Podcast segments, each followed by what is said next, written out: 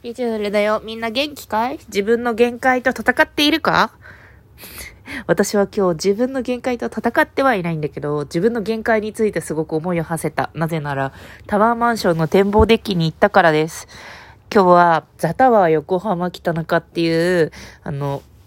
横浜地区？最寄りは馬車道？馬車道、港未来、桜木町？みたいなあの辺のいわゆる横浜っぽいところで話題の3年ぐらい前に竣工した高層マンションの展望室に行ってきました。なんか一説によると、あの、開発するときにさ、まあなんか市民に供するものみたいなやつをさ、作んなきゃいけねえから作ったけど、でもあんまり来てほしくないから入り口が入り口が分かりにくいんじゃねえかと噂されるほどの入り口の分かりにくさで有名のザタワー横浜北中の無料展望室に行きました。46階だから、46階って言ったらなかなかよね。だって横浜ポートタワーとかとさ、そんなに高さ変わんないっしょ。調べよ。横浜ポートタワー。高さ。ね。横浜ポートタワーってなんだろう私さ、横浜かっこ概念に引っ越したからさ、これはあく、あ、横浜マリン、ランドマークタワーが296メートル。え、じゃあザタワー横浜北中。ザタワー横浜北中。えー、高さ。高、212メートル。212メートルで、横浜マリンタワーは106メートル、横浜ランドマークタワーが296メートル、さすがにランドマークタワーよりは100メートルほど、100メートル弱ぐらい低いが、それにしたってなかなかの広さ。なぜなら、なんかタワー、ランドマークのタワーよりも、100センチ弱、100センチ100メートル弱っていうのは結構高いよね。46階の展望室に行ってきて、で、その後、あの、ラウンジ？ラウンジっていうか、なんかバー、バーレストランみたいなやつがあって、そこで、なんか、飲み物を飲みました。すぐに、すぐに泡のものを飲むから、スパークリングワインを飲みましたね。で、すぐ窓と景色撮るからさ、すぐ窓と景色撮った写真ツイッターに載せたから、ちょっとリンク貼っときますね。私が何をかん、私がどういう調子の乗り方をするのかっていうところがよく見えると思うんだが。いやー、これさ、関東圏に住んでない人からしたらなんやねんって感じだと思うんだけど、ザタワー横浜北中は、なんか、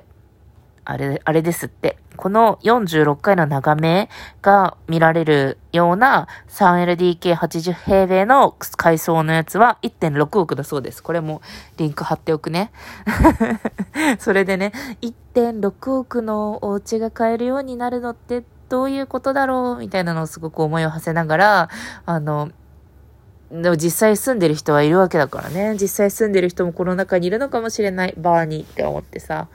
でもすごく、あの、思いを馳せやすい環境だったね。馳せやすいと思って。ランドマークタワーにって見た時とは違うよね。ランドマークタワーを見た時は、あの、わ、眺めだ、みたいな。あれが港か、みたいなさ。あ、これが、うん、あの これが、観覧車、観覧車が出てこなかった。観覧車だみたいな気持ちで見るけどさ、私は、あ、この眺めを日常的に見ている人は、1.6億か。みたいな気持ちで見ていました。よ、売り出しの時はね、比較的、なんかその相場的には、割とお買い得物件として話題になっていた気がするが、でもそれにしたって別に、別に500円とかで売ってたわけじゃないからね。別に、普通の、普通の超高級、超超超、スーパー高級マンションだと思いますが。って思ってね、思いを馳せていたわけよ。1.6億あったら何に使うと思う ?1.6 億をなんか使いなさいって言われて、まあお家買ってもいいし、何してもいいよって言った時に。夫が言ってたのが、え、でもさ、みたいな 3LDK でも80平米とかだったら、そんなに、私は今クソ狭い家に住んでるんですけど、そんなに、なんていうか一般的な住居と、特にさ、地方の人とかだったらもう80平米なんてめっちゃ狭いなって思ってる、思って聞いてる人もたくさんいると思うんだけど、そう。それだったら、あの、変な戸建てとかに住んだ方が君の幸福度は高いのではってすごい言ってて、気を散らした方がいいのではって言って、そうなんだよね。私、ずっと 10LDK の戸建てが欲しくて、あの、10LDK の戸建ては具体的にあるんだけど、物件が具体的にあって、これが欲しいっていうのがあるんですよね。売れてなくって、私、苦節用、お金持ちがなんか道楽で建てた苦節用、流通性の低い、売れない物件が好きすぎて、もうずっと欲しいんだけど、本当にね、半年ぐらいい売れ残ってるから、あともう、半額ぐらいになったら買いたいですね。もう不動産業者に、3割差し値ぐらいで、これくらいまで下がったら買いたいっていうのをね、あの、連絡しちゃった。でも、舐めてるのっていう風に言われました。舐めてないんだよ。振る袖がないんだよ。ない袖は触れないんだよ。っていう気持ちで生きてる。でも、どこにも買い手がつかなかったら私のところに来たりしないかなって思っていたりします。何の話や？えーと、私は、私はお便りを読もうかな。うん、ふんふんふんふんふんふん。フジモンさんからお便りいただきました。最近 Spotify でピーチュールさんを見つけて車の中で聞いています。小宮山さんが、小宮山山さんが絶賛されていたので聞いてみたらとても面白くハマってしまいました。ありがとうございます。小見でですね。小宮山さんで。Spotify で今小宮山さんと喋ってるので、全3回更新し終わったので、ぜひ聞いてください。えー、話は変わりますが、ツイッターのアカウントを探し、見てみると、子供の後ろ姿の画像がツイートされており、嬉しさとともに結婚1年目のピーチューフルさんしか知らない自分からすると、とってもびっくりしました。境遇の変化を楽しみながら聞いてる自分としては、ネタバレのような感覚でしたが、嬉しさもあり複雑な気持ちです。今後もツイッター見ながら答え合わせをするようにラジオを拝聴させていただきます。ということで、ありがとうございます。そう、私のラジオね、そう朝日新聞ポッドキャストさんに、このゴールデンウィーク明けぐらいに、私のラジオを取り上げていただいていて、結構なんか15分ぐらい私のラジオについて喋ってくれてたんですけど、私のラジオおよびその周辺のことについて喋ってくださってたんですけど、そう、なんか私の生活がリアルにわかるよね、みたいな話で盛り上がってくださっていて、最初さ、もうバリバリに通勤していた時代、通勤していた時代に駅徒歩20分知っていて、その後、なんか補活とか、初めて登園した日の帰り道とかにもさ、喋ってたし、補活の終了とかも喋ってたし、最近だとさ、もう無限にプラレールをよ、なんか出されるからさ、プラレールを片付けながらとかさ、喋ってたしさ、もうすべてのながらにあの、あなたたちをお付き合いさせているんだけど。ありがとうございます。1年目か、何話だかな。私が覚えてるのが、子供を持つ前だから疑問だったことみたいな。なんか子供を持つ前に疑問だったことを喋るみたいな回を子供が生まれる前に喋ってて、で、そこで疑問をね、いくつも言ってたのを覚えてますね。その中でね、いくつか答え合わせできたこととかあるはあるだから、私自分の過去の放送を聞くの、なんか、聞いてないんですけど 振り返らない式なので聞いてないんですけど、でも聞いてみて答え合わせしてみようかな。覚えてるのが、子供がかわいそうなコンテンツに弱すぎるっていうのがあったんですけど、それはね、すごく分かったので、だ、な、どういう仕組みなのか、私がどういう仕組みで弱くなったのかっていうのは少なくとも分かったので、それを喋っていきたいかな。4年とかやってるからね、考え方とか緩やかに変わっていっているだろうなね、変化していくよね。変化していかないとだよね。28から 32?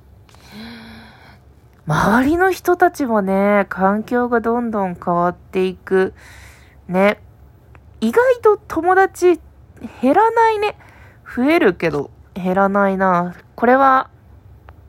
インターネットが発達しているからだろうな。最近もね、インスタで最近仕事のヘルプを求めることが多くて、仕事のヘルプ、